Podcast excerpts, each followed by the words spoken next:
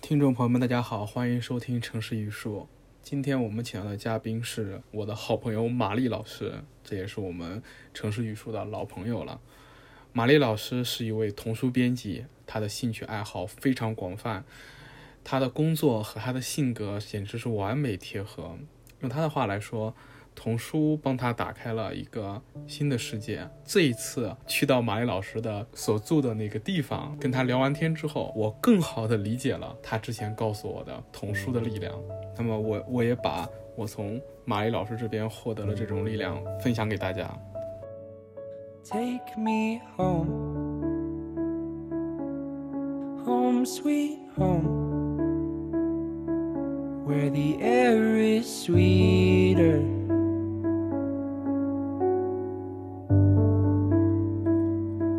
Where I'm free to roam.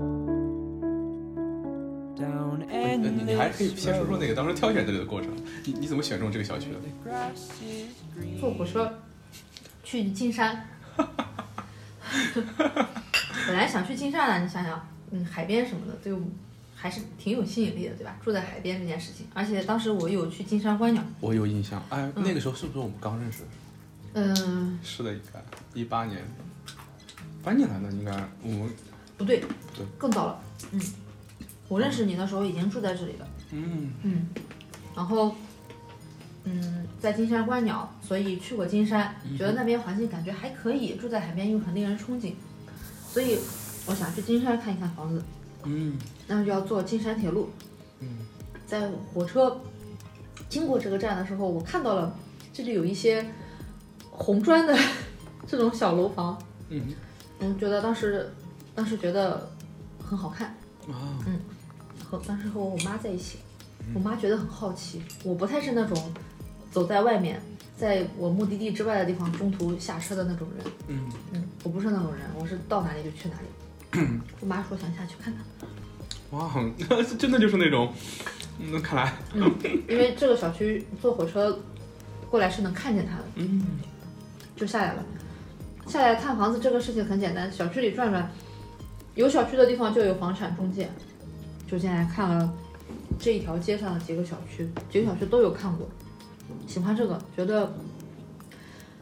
绿化挺好的，就郁郁葱葱的，郁郁葱葱的树加上那个红色红砖小楼，哎还是挺令挺令人向往的，对吧？ 对的，哎，嗯当时你开始关掉了吗？嗯，所以说。当时这个镇吸引到你，有没有因为周边的这个有什么有，当时看完了小区之后啊，出去就是这个方向。我不是跟你说有一个废弃的高尔夫球场吗？嗯我刚来的时候它没有封上的，它的围墙上是有一个很大的破洞，啊大家都进去玩，我也进去了。进去之后发现哇，里面有一个湖，然后周围也是杂草疯长，那个杂草疯长状态是我很喜欢的，不喜欢那种公园里的整整齐齐的，然后很无趣的那种。然后那个燕子在水面上哇飞来飞去，各种掠过，有人钓鱼，然后我觉得可以在这里观鸟。嗯，后来来看房的时候，我也带了望远镜。我想冲姐有没有戏被你吓到？ 戴个望远镜来这边看房子，不知道他们有什么感想，但是我就觉得这里挺贴近自然的，挺村的，挺 好的，可以在离家这么近的地方观鸟。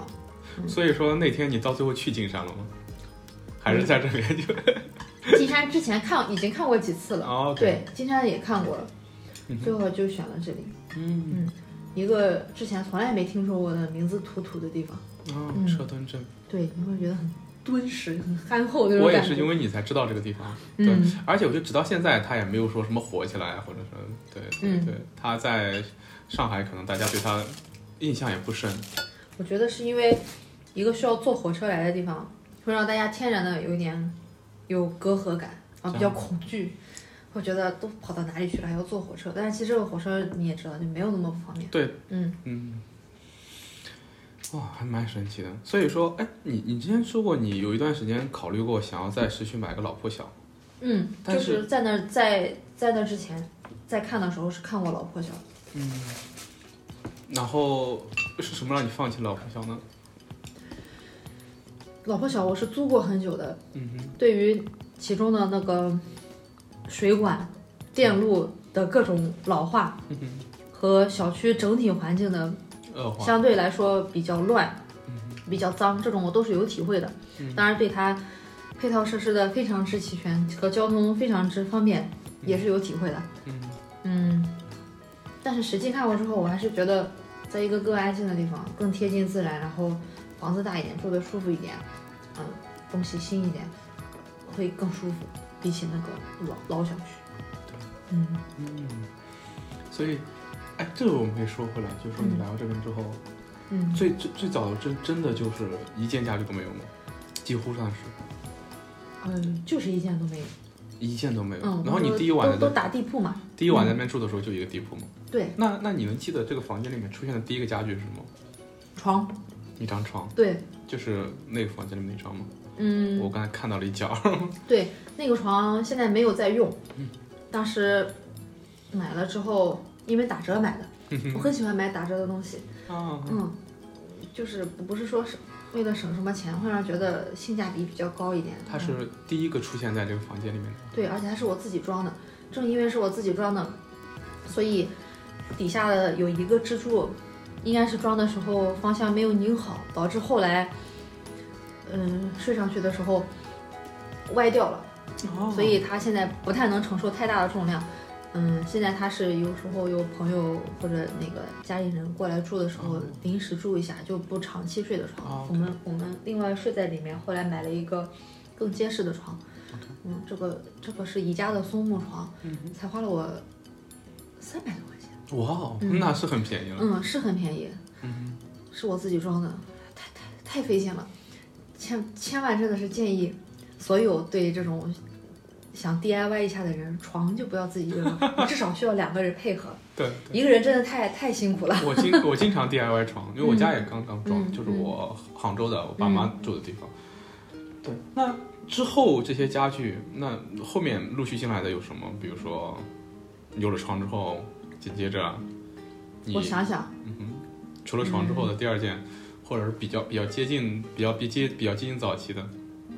其实我的家具都不太多，嗯哼，但在是之后进来的也不多，应该就是这个大餐桌，还有，嗯，它是个水曲柳的，哇，对我我很少见到一个人能够对自己家里面这个家具，就首首先我我发无现。数家具啊，这都可是我亲手一个一个选的，而且每一个选的时候都很认真的而且做过决定。都是木色的，嗯，不是几乎是百分之百 one hundred percent 木木色的，这个我是有想法的，因为嗯这个地板它有点红橙红色这种，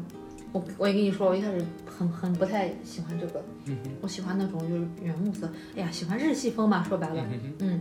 我觉得这个东西更有温点暖一老点气，这个嗯这个颜对色，对，所以后来其他家具的选择木色，一个原因就是说本来就喜欢这个，再一个就是我觉得它能让整个颜色更亮一点，啊，啊，都浅一点。嗯，书房里的书架其实这个书架是浅色的，书房里还有一组书架，那个是那个更深的，胡桃木色的，胡桃木贴皮。啊，胡桃木色的贴皮，它还不是胡桃木贴皮，这都是宜家的东西。哦，宜家的东西很方便。对对，嗯你家的东西也很，嗯，嗯所以说这个书架是什么时候进来的？嗯，去年年初，嗯，因为书房里的书架放不下了，啊，决定添点新的。想了想，家里面就就这里这一面墙，我们也不搞那种什么餐边柜啊什么的。啊，嗯，哦，这些东西都是鞋柜。嗯，说到鞋，就是鞋真的该扔了，就是舍不得扔鞋，有的鞋都没法穿 了，是该扔一扔了。 OK，走路多的人，那走路多的人费 鞋。嗯，真的，我的很多鞋上都是泥，因为去村里走，村里走回来，一开始还会认真把泥刮掉，然后回回家以后，把那个缝里清理干净，用用淋浴喷头洗一下鞋底。现在不会了，因为感觉总是总是沾上泥。嗯，神奇。对我我我进刚进这个房间的时候，我第一感觉就是它蛮温馨，而且蛮干爽的，就是、就是没有什么东西多余的那种感觉。而且我感觉相对来说东西也不多，应该。嗯，对。那本书《建筑师》是你的吗？是我的，这当个时是，你看过这个吗？我看过，嗯，这个很好看我。很喜欢这本。嗯，这个他也很喜欢。对对，嗯，我非常喜欢这本。对，以后有机会可以，我们可以甚至可以聊聊这本好浪漫。嗯嗯，嗯你毕业后就直接去国漫了吗？没有，先在另外一家小的出版公司工作过，哦，他们就五六个人，但是经营的还可以。是做嗯，也是以童书为主。哦，那你对你未来就就是，当然这个房间在很长时间内就会是你，你你觉得它是一个理想的居所吗？在目前来，在你看来，在你的嗯感受上，还是挺理想的，嗯，所以应该会蛮长一段时间在这里吧，除非生活上有很大的变动。嗯，我跟你说，我跟你说，我前面不是说过这个怎么有两本？哦，小侄子买的，哦，有有印象，有印象， 《哎有印来的象，养成指南》，对这，不是我翻译的，哦翻译的时候。那个时候在租房，但受了很大他的影响。 ，OK，他说的就是那种，他的观念就是，大部分人不是房子买过来搞装修，嗯我哼，一次装到位，然后就这样住下去。嗯哼，他这个就是说住住宅是要养成的，对也啊，包括说的五年一次的比较大的变化嗯，它是可以就是渐渐的一步一步的去完善，不一嗯，定是一开始就要全装修好的。所以我当时就我就没有搞这个装修，然后家具也是一件一件就是这样这样买进来的，拥拥抱了那种不确定性，也不是说不确定性，就是更多的可能性嘛，就连灯，这个灯是去年弄的。哦自人之前就是直接上面拧灯泡，然后其他大部分大部分房间还依然还是我我当时拧上的灯泡。嗯，啊，这个其实也是个大灯泡，别人的客厅灯可能会做点什么吸顶灯什么的，但是那个东西就是我觉得可以慢慢再选，目前没有什么特别喜欢的，就可以先放着，有有灯泡够亮就够了。嗯。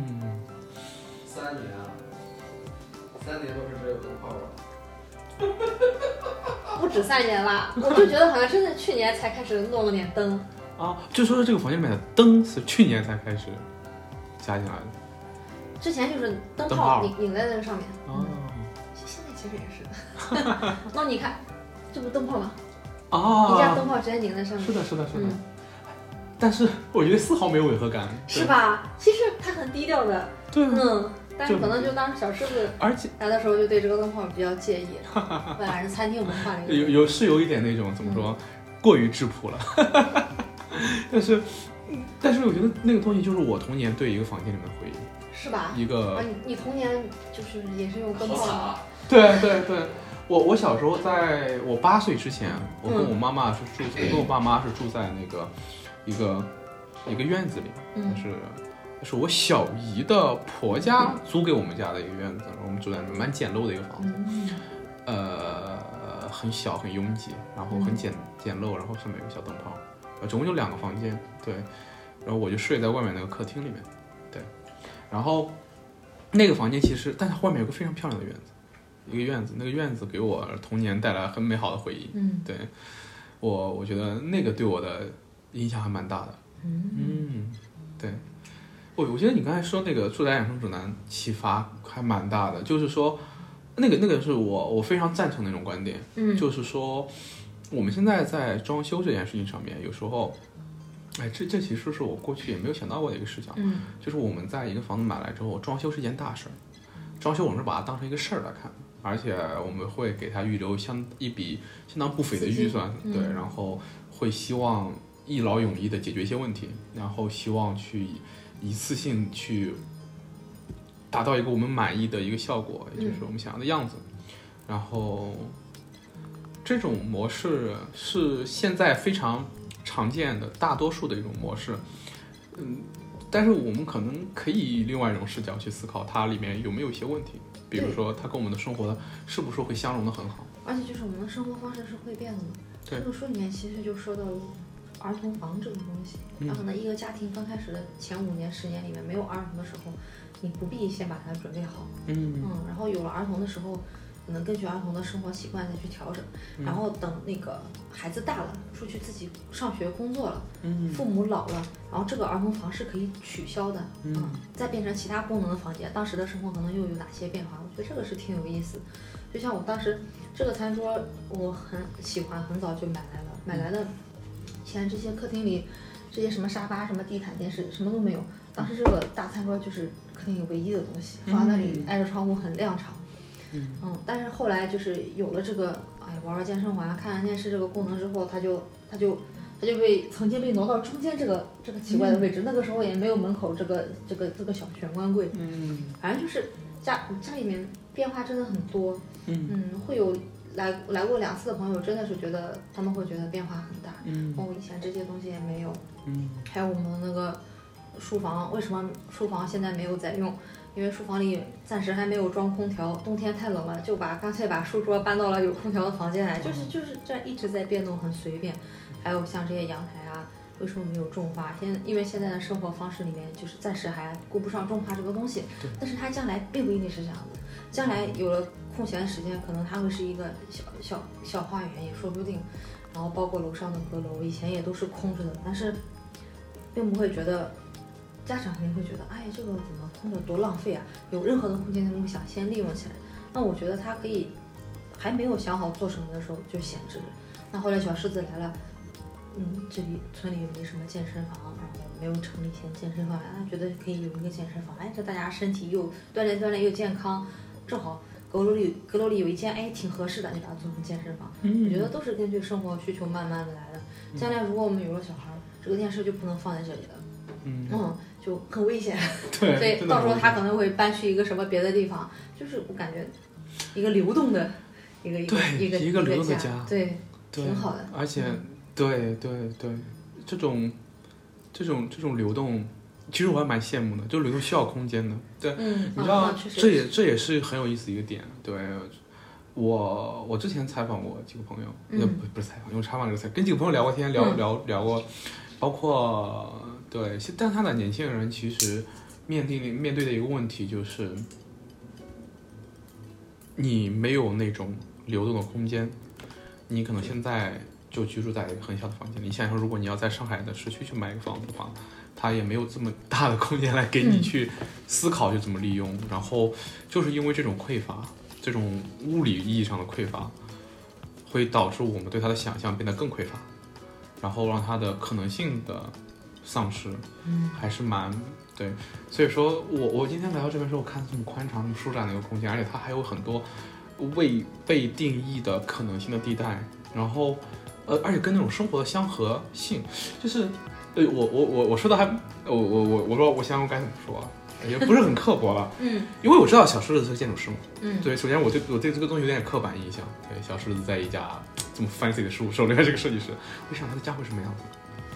对， 对原来原来我在想，对我原来没想今天能到你家来。其实对蛮朴素的，应该对哎嗯我我原来没想到，当时你们说要不要在家里做，我说当然要做了， 好期待。然后来之后，我第一反应是啊，他就是那种看起来很朴素，嗯但是就是在这边待了一会儿之后，就是感到了很多那种惊喜，就是说，可能就是这种这种，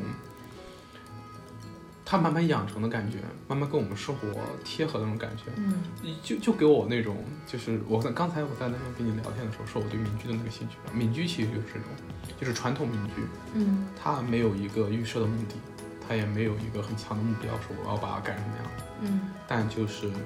我在这边生活，我的生活是充满不确定的，然后我也不想要把它给束缚住，把它变成一个唯一的可能性，那我就跟它一起成长，嗯就像你跟你的房间一样，也跟你的这个房间也一起成长一样的感觉，我觉得非常的非常棒，非常棒。嗯，对，挺好的，有挺好的种去还是挺有认真生活的感觉的。对，而且将来它还有无限的可能，而且嗯它将来会可能会呃，我觉得这个几率是很大几率的，你们的孩子应该会出生在这其里。实我还对嗯是挺喜欢，就是琢磨住这件事情的。嗯，我以前租房的时候也挺花心思，我也是认真租房那一派的。嗯哼。嗯，你在上海租了多久房子？一四年到一八年，四年，嗯其实四年多。嗯嗯，一四年就在租嘛。我一开始租的是一个合租的三室一厅嗯的其中一间房，这个房间一看就是这个主人家原来的儿童房，而且应该是个小男孩儿，他的里面的书柜连着一个书桌的那种柜子，过去那种一个转角柜呢，是蓝色的，然后墙上会有一些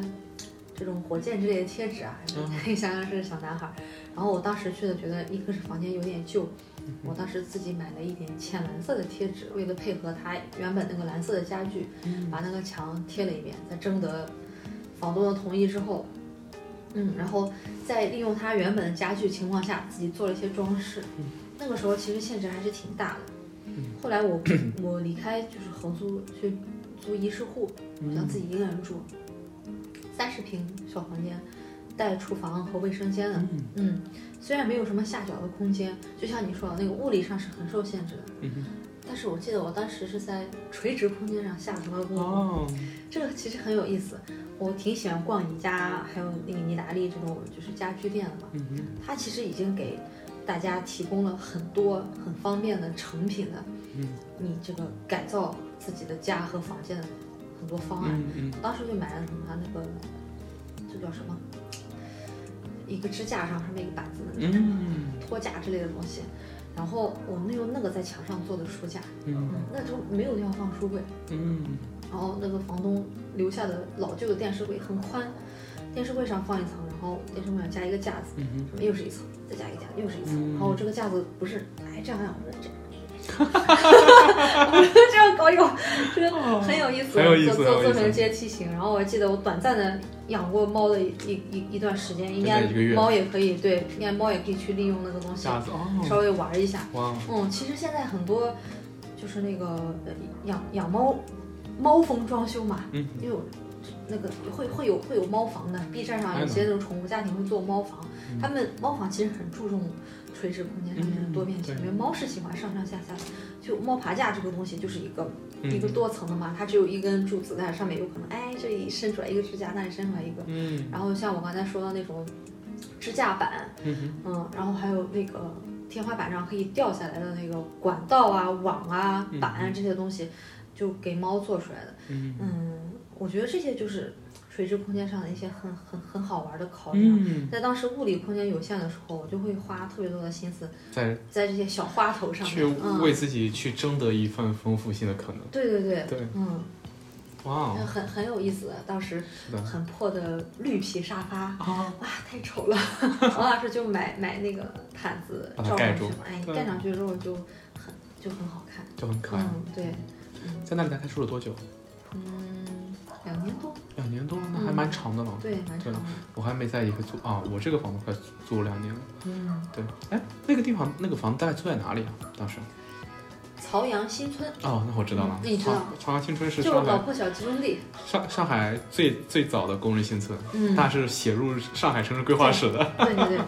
啊。那是在我我是在那里就是杨浦那边是吧？不是不是那个那个那黄个呃普陀普陀，哦，普陀区普陀普陀。嗯，我在那些地方就对老破哦，小想起来了，认识蛮多的，就包括朝阳新村那边有一些很有意思的老破小，就是像老洋房一样的那个大家的那个厨房是公用的，嗯嗯在一楼一楼有有有个厅，小楼梯上去之后，哎角角落落有很多房间，会有那样的嗯老房子，那那种真的是很老了，对，那真的很老嗯对，那是再上一代的，对。对，一点零，我们管它叫一点零公房、二点零公 房。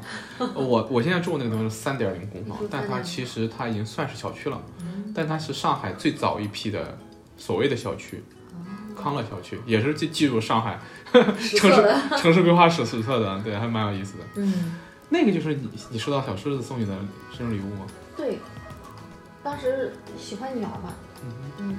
但这几个因为是乐高那个外国公司嘛，这几个都是外国常见的，这个在中国也会有。那个叫什么鸟？这个这个这个是欧亚区，欧亚区。嗯 OK，然后这个是这个是蜂蜂鸟这个是那个灌篮灌篮鸭，哎，啊嗯灌篮鸭还是灌篮鸭，记不清了。这这这两种都是都是美国鸟，这啊中国不会有的。然后上面那个是火车。这个什么？你是什么时候开始对火车感兴趣的？嗯，其实也是，首先日本文化里面有铁道迷，嗯这个东西一直是知道的，觉得挺有意思。实际去日本旅行的话，会发现他们的火车的多样性非常之多，哪怕是型号相同，各种各样的涂装和反映地方特色的一些嗯这种东西，就是很文化味儿很重。但我一直觉得，就是中国的铁路是没有这种这么丰富的多样性的，所以相对来说，我没有就是特别急着去了解中国的铁路，觉得为嗯没有日本铁路好玩嘛。嗯、真正开始再深入一点了解的话，一个是住在这嗯里，经常有事儿没事儿看看拍拍， OK 然后还有就是交了一个车迷朋友，啊去跟他看过一两次，然后经常微信上经常跟他聊嘛，就碰到什么的拍了什么照片就问问他聊聊嗯什么，他顺便给我介绍一。到今年，我请你撰稿的那个那个书稿，嗯我请那位朋友撰稿了交通分册， 嗯你是建筑 分册嘛，他 OK，OK 嗯是交通分哼册。 ，OK OK，对，然后他写了些很好玩的东西。嗯读完他的稿子之后，我越 发的对那个什么铁都感兴趣了，被感兴趣了，因为他写的是交通分册嘛。嗯哼嗯，他他对船相对来说不熟悉，但是我说一定要有几个船的主题，然后不情不愿的写了几个。 但是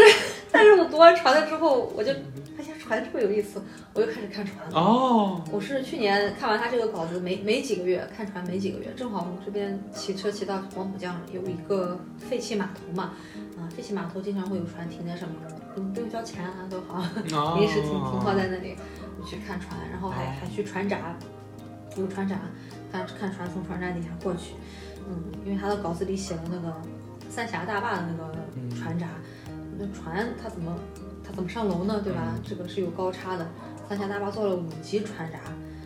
相当于船先驶到闸室里，闸室封闭，嗯它不对对是对先水上去，给你抬上去，这边门再打开，你再进到下一节，这样一点点给它抬上去。嗯虽然三峡大坝众所周知对环境造成了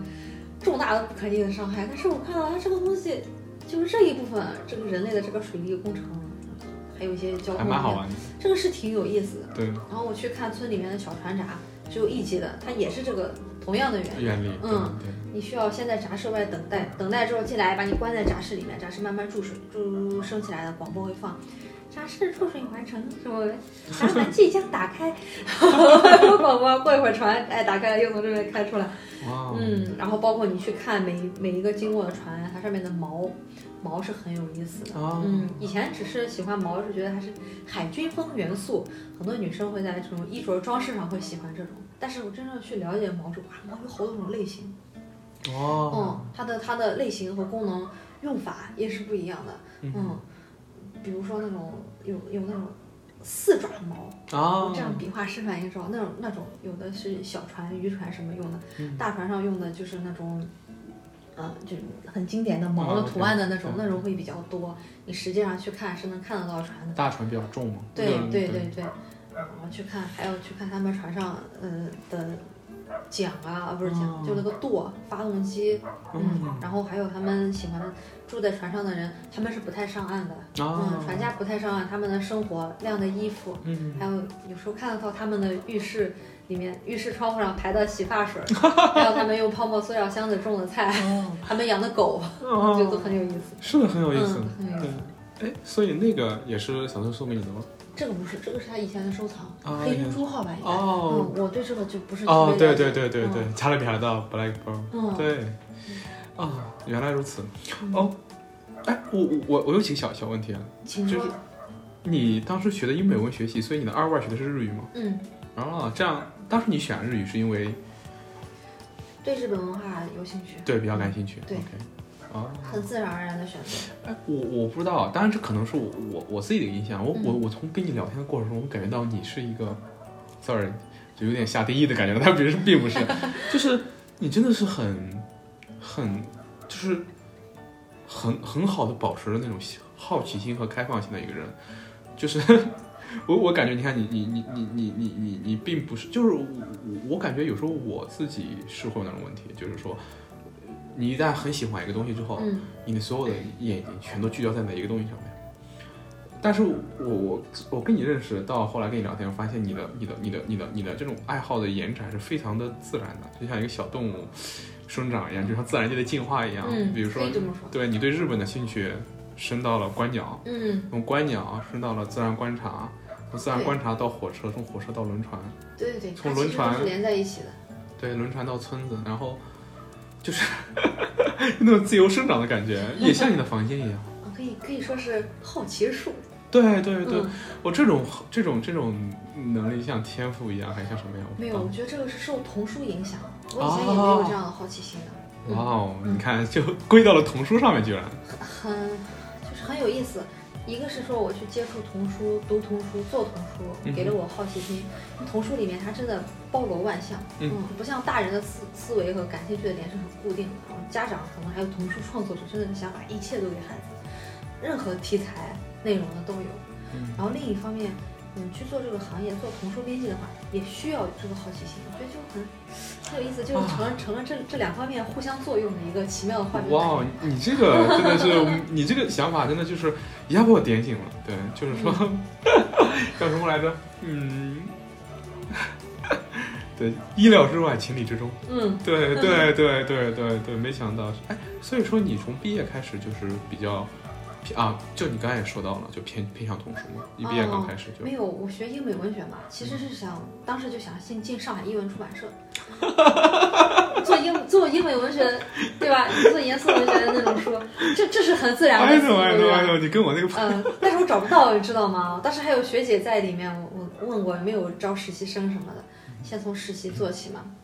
找不到，当时没有这个机会啊。但是我当时又想做和书相关的工作，那我就先找这方面的实习，找到了我第一家工作那个小公司那里，他也是偏童书的嘛。他他是他就是做童书的，啊，嗯嗯，但是我 反正肯定出版行业有实习机会，我先做起来嘛，就在那里做实习，做了半年的时候还在读书，嗯，他们很喜欢我，然后我做童书发现，哎，童书挺好玩的，就从那个时候嗯儿开始童文对。学也是文学，而且。对嗯对嗯，我觉得是可以搭上的，我就我就做嘛，嗯就毕业之后就去那里工作了，做了三年半。对，嗯，这么说来，我跟童书的渊渊源其实跟你是有关系的，嗯是有跟关系我的。嗯就完全因为你嘛，你把嗯豆豆介绍给我的。嗯，对我印象特别深，当时给那一注一万年写书评，然后后来豆豆觉得写的还不错，你可以推荐几本童书给你感兴趣的话，然后嗯我一下子不可自拔，我当时对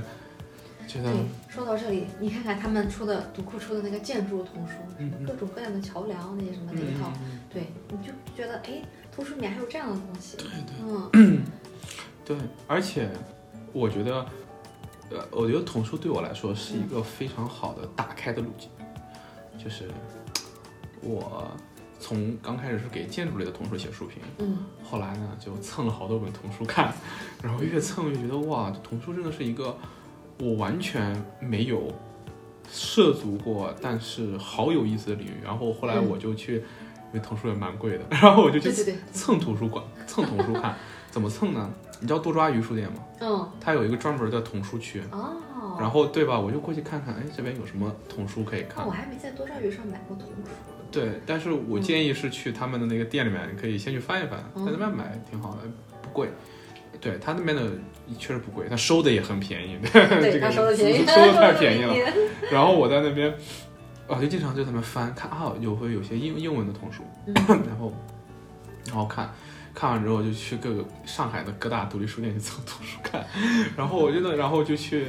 然后然后就就像就慢慢打开了一样，然后就是我觉得童书这个东西的有意思的一个点，它它让我就是让我把自己长成长为大人之后那些思虑遮蔽我的东西拿开了， 嗯让我重新获得了一个比较原初的一个视角。哎，这跟我的就是我我搞建筑嘛，我已经一一毛扎在建筑上了，这是这是我需要克服的一个东西。对我就被反不是被反复体了，朋友跟我说。嗯你这个还是得克服一下，对你太爱建筑了， 爱的连人都不会爱了。对，谢谢。但是呃我觉得童书其实在那个时候给我是一个打开，所以还要感谢你们。对，那个从豆豆，现在豆现在豆豆好像是去在日本去日本读书了，嗯对，有时候还看他的那个豆瓣还，啊觉得真好，真很好很有感，对，说去就真的去了，说去就去了，嗯而且他的画儿画的小兔子，今年是他的。真可爱。对，今年是他，很很符合他的意思。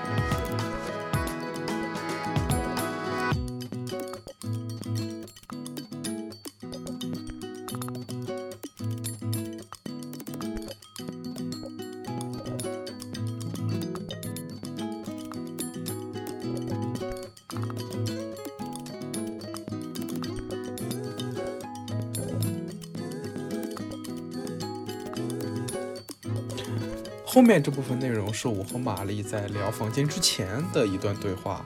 我们聊了很多有的没的，聊了各自的童年回忆啊，聊了自然观察的一些东西啊，我们还一起看了一段玛丽做的视频。虽然这一段看似与我们的房间主题没什么联系，但是我思考再三之后，决定还是把它放出来，因为我觉得这一段谈话很好的向我展示了玛丽的生活形式，而通过对这种生活形式的理解，我们就能更好的理解一个人是怎么样生活，然后他的房间又是怎么样容纳他的生活的。哎你是独生子独生独生女吗？你小俩小都是，都是吗嗯，都是， ？OK，嗯，你是有弟弟的。啊，对，但但我弟弟跟我也相差年龄太大了。嗯诶，你还有个姐是吗？没有没有，我姐姐是我的堂堂姐表姐，对我家里面堂表姐妹关系比较哦嗯你好。就是亲兄弟姐妹就一个弟弟，对，有个弟弟，而且他比我小很多，对，而且年龄差很多，这个这个这个体验，这我很难想象。还蛮独特的。嗯我觉得后面来来讲，就是我跟我弟弟之间的这种交流，就帮了我很多，就让嗯我对一些事情有了更多的理解吧。对，然后，但是嗯对小时候的印象还蛮大的，因为你在那个年龄被迫一个人开始居住，我觉得还是蛮蛮创伤性的一个记忆的。但是，一旦你把这个创伤的性的记忆不把它再看成创伤了，就有那么一个翻转之后呢，嗯，就生活就会变得更好起来，就是好很多。嗯，对，那就又不一样，就是看你能不能克服这个东西。对，我觉得我克服那个东西花时间还蛮长的，是的，对应该是要花很长时间的。花蛮长时间的。嗯对，然后去把这个东西当成你自己的秘密接纳下来，然后去跟我弟弟之间，就是就就对他的成长负更多的责任。其实以前是有点逃避的，但是后来发现，第一没必要，第二，哎，这个过程真的很很有意思。对，我觉得他他让我变好了很多，嗯就是我弟弟。那你很厉害的，就本来把一个创伤性的东西，嗯，就已经成长了，对，就是成特别长好。对，但是还还还有很多路要走。年纪，我想到我看那个书，就是日本有个阿德勒心理学的一个一个学者叫岸见一郎嘛，他书很火的，就那个《被讨厌的勇气》。哎，嗯，有点耳熟。对，嗯，因为因为很畅销，所以你肯定多多少少在在哪里见到过。嗯嗯他他写的书里面就很喜欢讲，就相当于有点去否定创伤这个东西，就是说他他给你带来了创伤，但他不是不能成为你接下来做的决定的理由。就是你刚刚不说恋爱创伤嘛？对。比如说你曾经被一个女孩欺骗过，你受到了创伤，然后你觉得女性是不可信的，然后这个东西其实是和你前面那个创伤是没有关系的。对对，那只是那就是像你说的，是一种是一种逃避。他你上次那个创伤只能说明你你在这个人这里受到了伤害啊，这个人他可能不真诚，但是他不能不是他不是普遍经验嘛，嗯不是代表所有的女性都不行啊，都都会骗人。所以，如果你去后面去选择不再相信女性，那其实是对你你只是把这个创伤当做一个借口，哦然后再去逃避，再去接触新的人，就是一个缺乏一个勇气的一个行为嘛。他他喜欢讲这些东西，就这个作者。那那个人写的书，嗯，蛮多人会说有点鸡汤什么的，嗯。但我其实我不讨厌鸡汤书，但是我对那本书的、那那我我没有读过那本书，但我嗯另外一个朋友给我推荐那本书的时候，都不一定是同一本，但是好像是同一个人写的。你说那个阿德勒，嗯然后它里面就提到一个比较尖锐的问题，嗯就是说，如果你觉得，就是说，其实也是也是也是在是否要抚养孩子的时候，嗯聊到了，就是我我我，他是我的一个就是短歌会的朋友，短歌赛的朋友。然后他有一次约我一块儿吃饭，跟他另外一个朋友。然后他是已经他是已婚了，然后他最最近在考虑生小孩儿。然后他的另外一个朋友就问他说：“你不觉得现在 这个生小孩儿也会有那种不安全感吗？或者你觉得这个社会环境适不适合？”然后当时他就提到这本书，他提到就是说，呃，就是在历史上有很多时代也很糟糕，比如说二战的时候。嗯，在在在战争经历下的出生的小孩儿，对，尤其是在二战的德国和英国，你可能是每天在你童年的记忆中，每天都要忍受空袭。嗯然后二战时候在二二战时期出生在中国和日本的小孩，就那些人，他们有其中有很多也健康长大嘛，他们就是我们的祖辈。对，然后那那那个那个，好像那本书里面就提到了这么一个调查，就是说只要是父母能够给予足够充盈的爱，是能够是是能够抵御一些就是外界环境，对对对对，那些记忆是的，会是在存在那种嗯漂泊的感觉，或者是那种，但是他们会通过爱去在这个过过程中去更相信这个东西的力量。所以嗯说，我当时还觉得蛮有启发的，跟这还蛮像的。对就好像在前面几十年、十几年有过好的时候，那不是也有很多孩子，嗯，家庭环境很糟糕嘛，对吧？就是在好的时代背景下，也有坏不好的家庭，其实是一样的。对，所以我来再增加一点年味儿，怎么？增加一点年味儿。哦，看到天黑了，看把灯了。哇，但是这个这个灯不是哦这个是豆瓣的那个灯吗？这是豆瓣儿去年的，对对今对年它是四百版， ，OK。哇，我这个我我去年豆瓣送的这些灯我还没，我还没有用。是吧我还没组装呢，对我我我还没拆封呢，去年的，去年和前年的都没拆封，啊， 我是有点对，我不知道后知后觉的，去年的那个很好用，拆开打开很快就能装上了。然后今年这个是要做手工，今年这个很烦，我做的到最后，我觉得它就是不是很友好啊做的那个过程，它的东西材质，但最后还是把它做出来。这个窗花是今年新贴的，去年贴的是豆瓣的，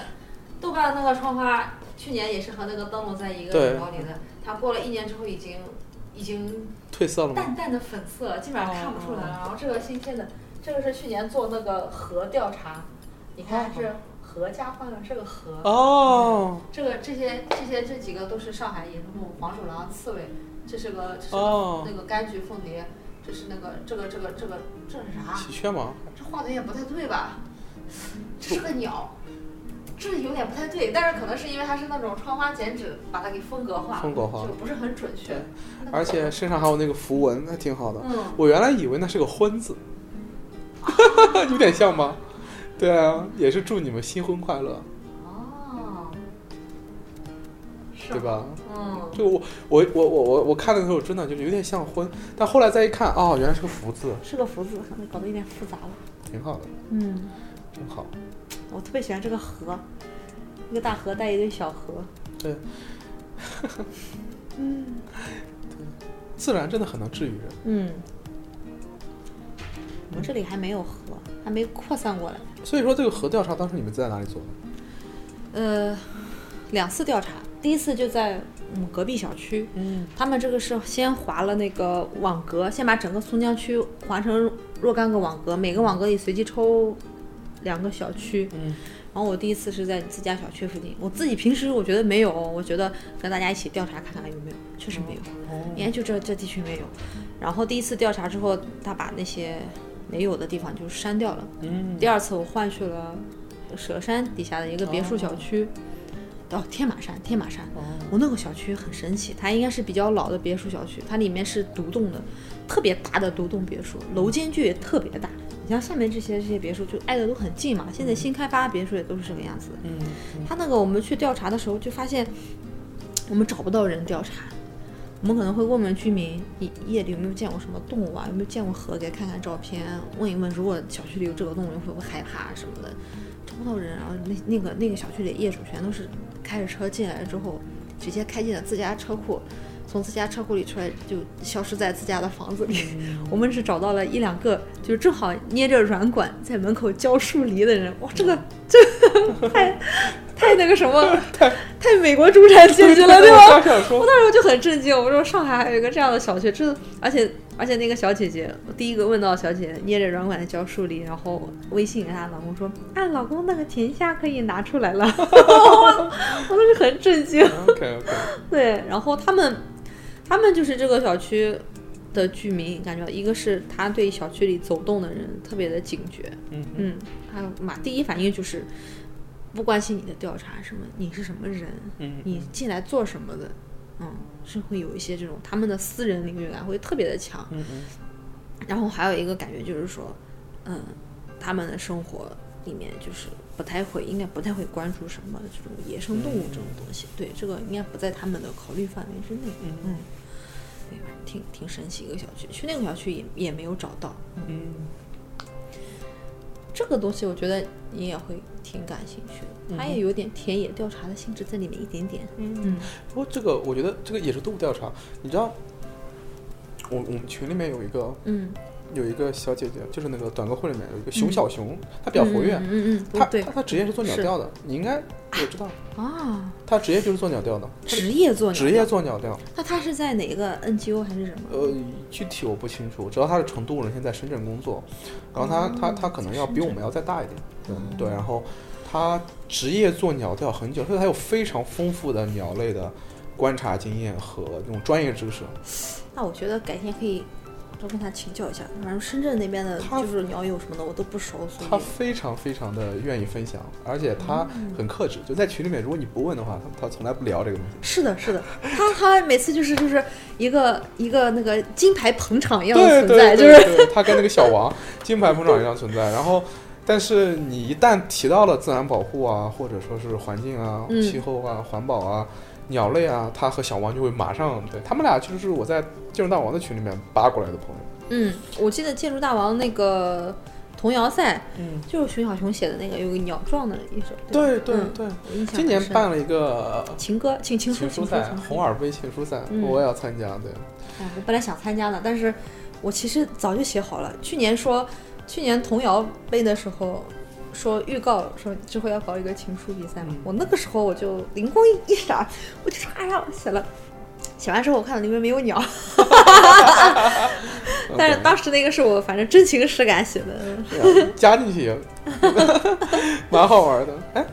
对的，嗯，对，建筑大王他们是很很有意思的。嗯，对，哎，生活总是会有很多会有很多压力。因为嗯我其实现在感觉自己有一点，有点太任性了。 对，就是我我嗯我我不太愿意去进入到亲密关系或者是一段稳定生活的原因，就是我还是希望有那种随时都可以逃离的。我不知道我在怕啥， 就我希望有那种随时可以逃离的感觉，我不想安定下来。对，然后这种感觉对我，对我我不知道对我来说蛮重要的。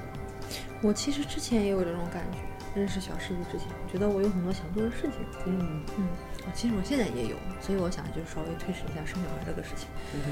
呃，想到这些，多少还是会有点焦虑的，会觉得时间不够。嗯，但是像你说的这个，你是会害怕，就是说失失去了时间和自由这种这种方面的担心吗？我可能吧，可能会有一点，可能。对，但是像你的话，因为我是因为小时候生活太规矩了，家里管得也比较严，嗯哼所以一直没有什么自己的生活，直到上上上大学。上大学其实也有一个学会自己生活这件事情一个阶段嘛，也花了很多年。其实对我来说，感觉生活是没开始几年的，所以我很急切的想要更多的时间，更多自己的生活。有但点如果你从十二岁，是十二岁吧，对，就就出来独立生活了，但我那给我的感觉是你你已经有很多这种生活的经历经验，了，觉得我难对道他不会就是觉得觉得已就会经不会比我强一点吗？相对来说，也不也不是，我觉得我这个过程也很慢的，就是我我虽然十二岁开始独立生活了，那个时候嗯其实是被抛掷出来的，哦就是你被迫开始独立，然后那个时候也没有什么对自己生活形形式的感觉，那个时候嗯其实就觉得自己好惨， 对。然后上了大学之后，我也是才才真正学会到啊，上了大学之后我才真正找到自己想要做什么，而且我是把建筑这件事情当成命运一样接纳下来的，就是我当时选建筑并不是因为我喜欢建筑，而是因为。家里人我不知道自己选啥，那就顺其自然呗，子承父业，很自然的一个想法。选了之后，在上面慢慢的找到了一些事情可以做。我现在会也会有那种觉得时间不够的那种那种那种。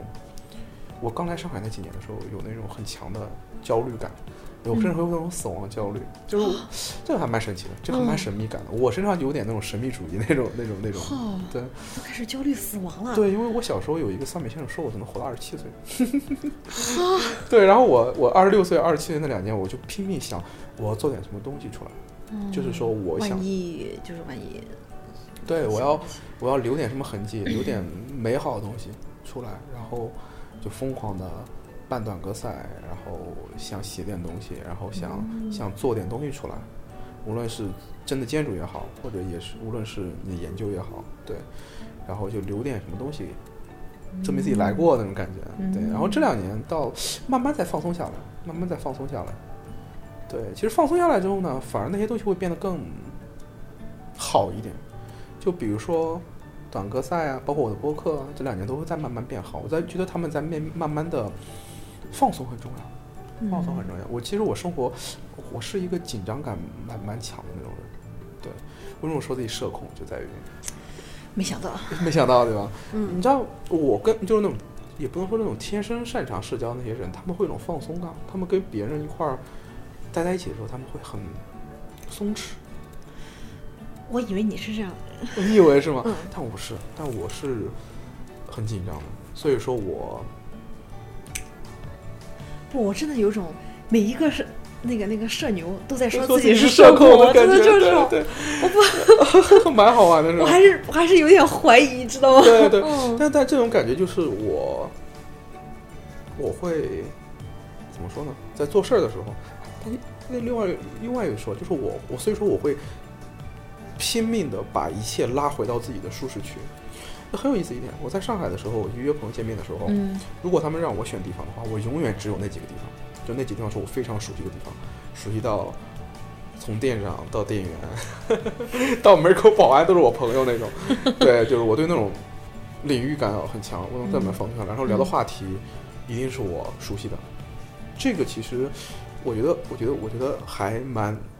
当然其实也。不构成什么问题了，因为我在做的就是播客建筑啊，然后我自己我去主导话题，我去设置议程的时候，那 OK，那那肯定是我熟悉的东西嘛，所以说它会消解一点紧张感，但是一旦迈出去，会特别特别紧张，就整个人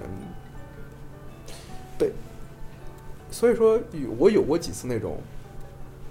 踏足陌生领域的时候，嗯呃，那个时候我的朋友觉得我像变了个人一样，就是谨小慎微，也不能说谨小慎微嘛，就是突然变得非常就不说话，然后，然后整个人很紧张，然后就那种像一个小动物，像一个小猫到了一个陌生环境的那种感觉一样。那我觉得这个每个人多少都有一点。对，多少都有一点，但是表现的尤其强烈吧，然后还还还蛮好玩的，还蛮好玩的。嗯，对，然后嗯，是我我这种感觉跟你还蛮像的，因为我我当时上次跟你聊到说你什么时候开始、开始搞观鸟，然后自然，我觉得这个东西也是一种像像生活中的契机一样的东西，是吧？嗯，对，我我发现你最近好像在我前前昨天好像看你发朋友圈儿有一个像纪念的视频还是公众号一样的一个东西，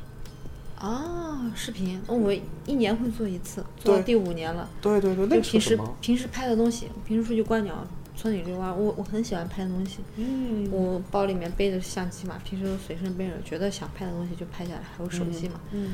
那个其实东西挺多的，无论是科普鸟的，还是村里一些东西，火车呀、船呀，还有村里一些生活、拆房子啊这种东西。嗯，如果不是没有精力的话，其实是想经常做短视频的，嗯，确实没有精力。短视频一分钟的视频可能要做两三四个小时，两个对小时对算快的，对，两个是小时的真的很快啊。所以就是，但是我又很喜欢去纪念一下，所以每年做一个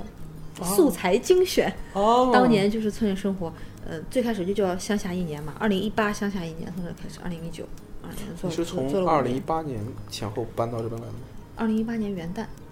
嗯，所以第一年二零一八年那个视频就是二零一八年一整年的一些素材。那个时候我还用 iPhone 四 S，哦，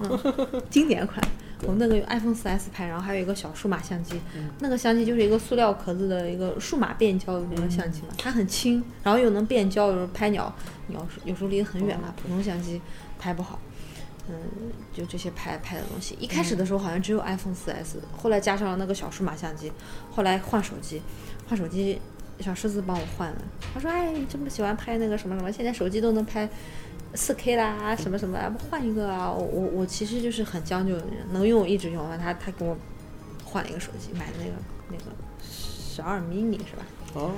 哎，是十几有 mini，后来就不再有 mini，是最后一款 mini。然后我嗯我就觉得小手机比较好拿。对，我也很喜欢小手机。嗯，所以你是哪年毕业的来着？一四年，研究生毕业？嗯，哦，好，好早啊！你只比我你只比我大三岁，我怎么比我早毕业这么多年我、哦五岁半上学了就，上小学，哦上学 OK，OK 早，嗯。哦？OK，现在应该是都是八岁上吧？那还你想想，真的就是早了，早了。我我我也是五岁半，半上的你。也是五岁半上对的对对，啊，但我本科本科五年，对，哦，对，你研究生几年研究生两年半啊？那那你是比我在都上短一点。上学上面对都短了短了一年半，嗯对，然后哇，那还挺好的。就是从搬过来开始做视频的，嗯觉得嗯真真是有意思。而且对，而且真的是很很棒。嗯，视频，视频你看了吗？看了，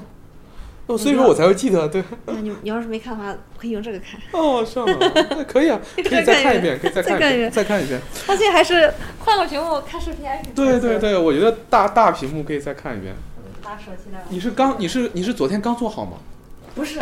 我想想，这个我今年很很反常的，十二月就做了。平时我总是会拖拖拖拖到春节春节以后，因为嗯，做的时间太长。太棒了。这一段是我和玛丽一起去看她做的年度的乡下生活的总结视频。那么，如果你也想观看的话，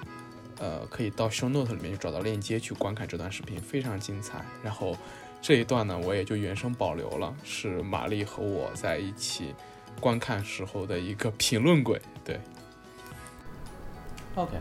啊，这样就可以。啊。从手机上直接投上去。哎呀，再看一遍。咬人咬书，我每年这个视频，我们自己都会看很多遍的，我觉得就挺好的，也不指望它有什么多大的流量，反正自己会看就是最好的纪念。对的，这种记录，这种记录真的就很有力量。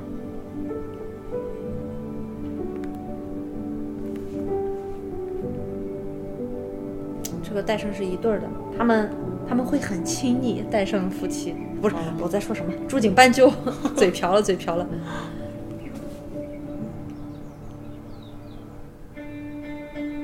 这不是刚才我们看到的对那，就场就是刚才你看到的那些高压线塔，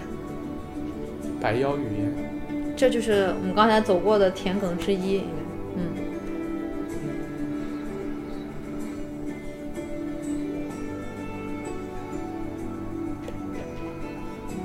这云的形状是很有意思的。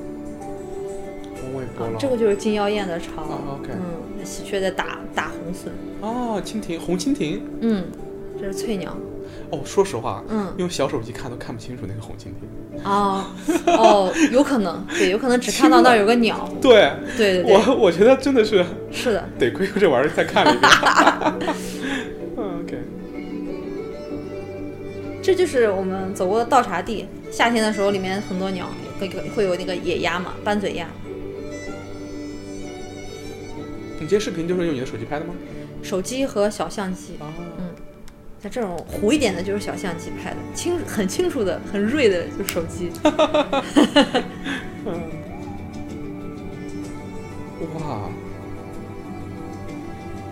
嗯，这个地方我们刚刚也走过了，这个小水沟，黄浦江上面，雀鹰。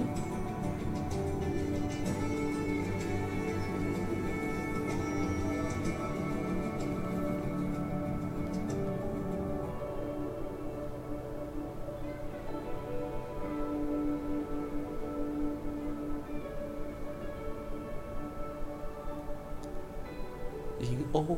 嗯，这是江鸟。海鸟，但是海冬鸟天它们会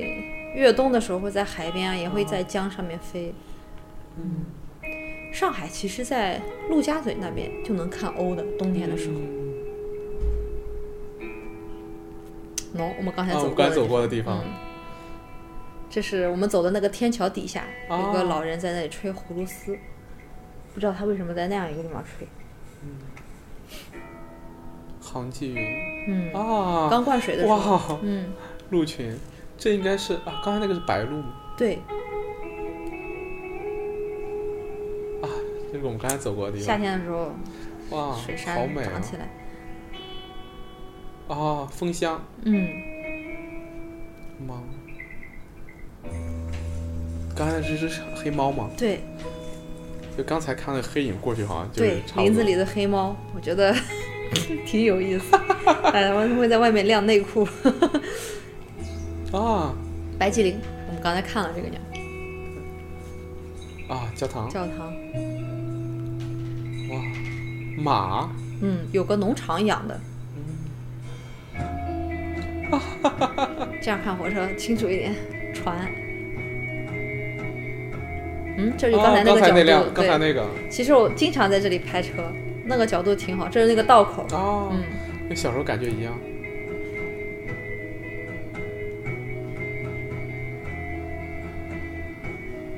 啊，白鹭，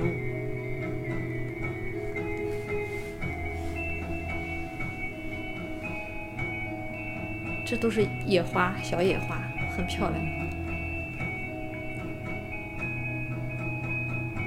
喏、熟不熟 悉？这是他们压草坪的鸡，这是喷肥。啊，嗯，你看到的那个草堆就是这样割下来的。嗯，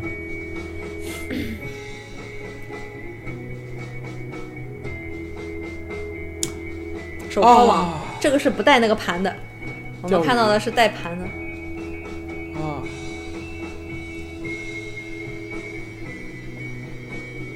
啊，啊，这个还还还有弹幕， 哈哈，这是弹幕。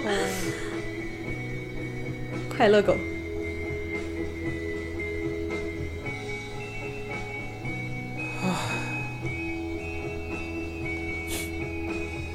看见了自由和风，两条弹幕。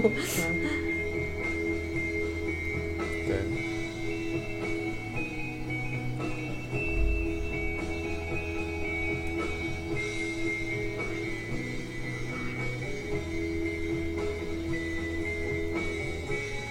这个地方施工好了，就是我们刚才看见的稻田。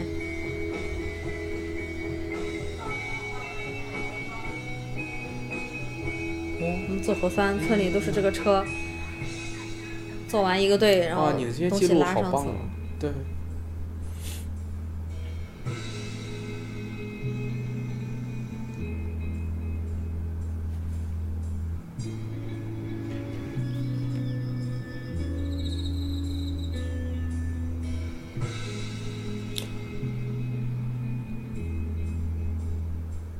没了。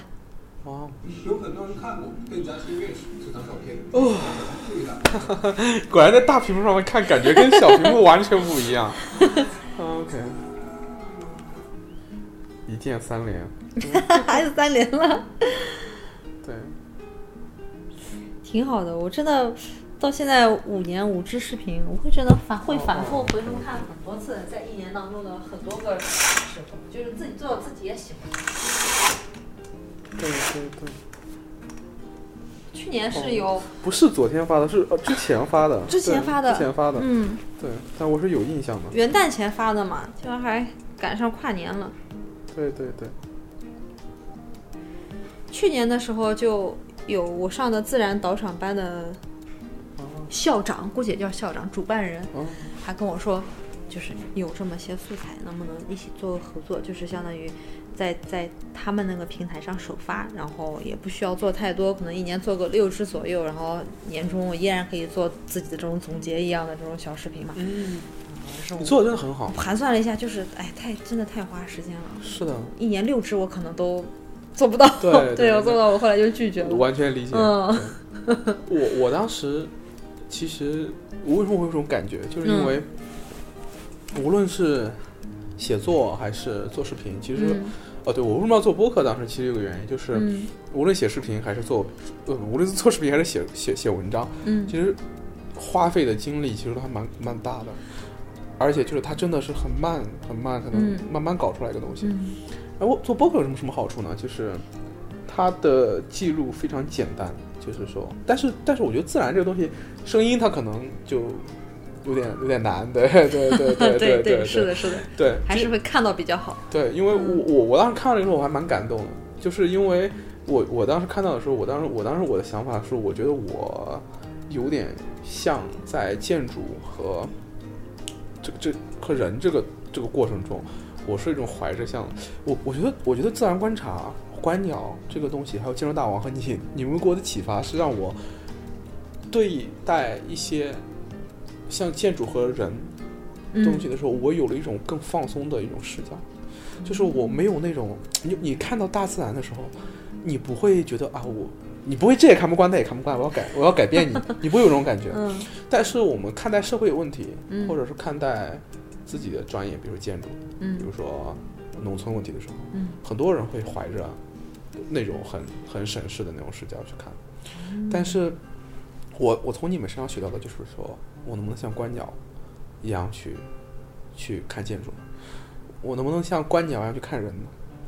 我觉得它其实就是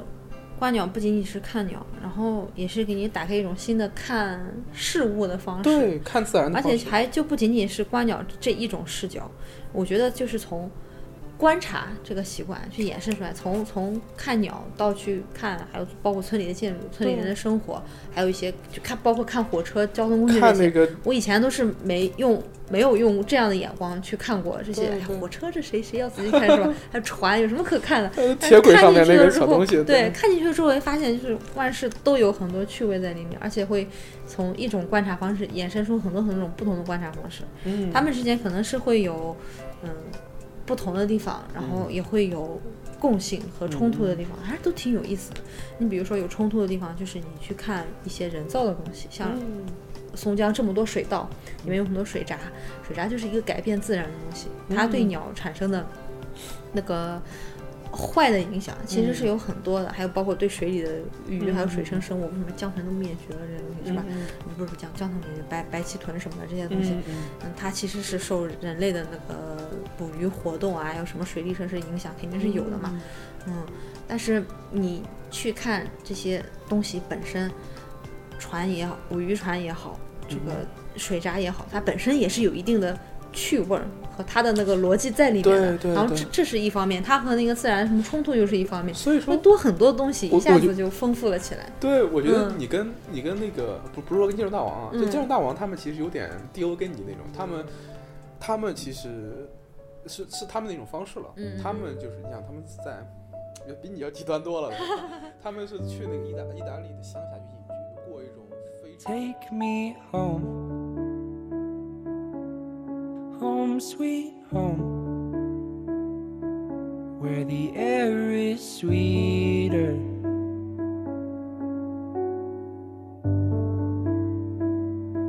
Where I'm free to roam. Down endless roads. Where the grass is greener.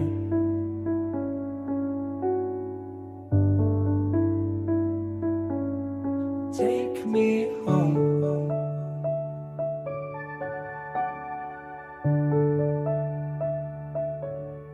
Take me home.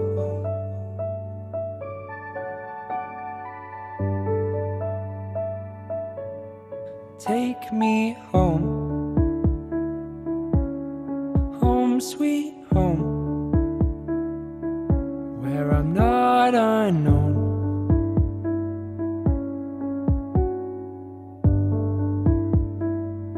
where I don't feel alone. Even though I'm all alone, where I rest my soul.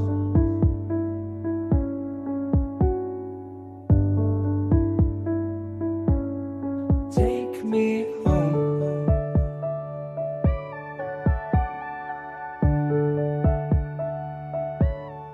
Take me home.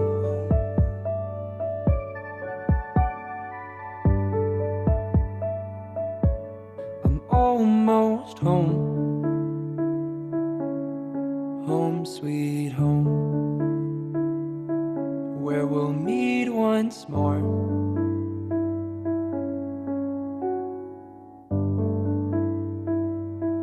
Where we'll lay and laugh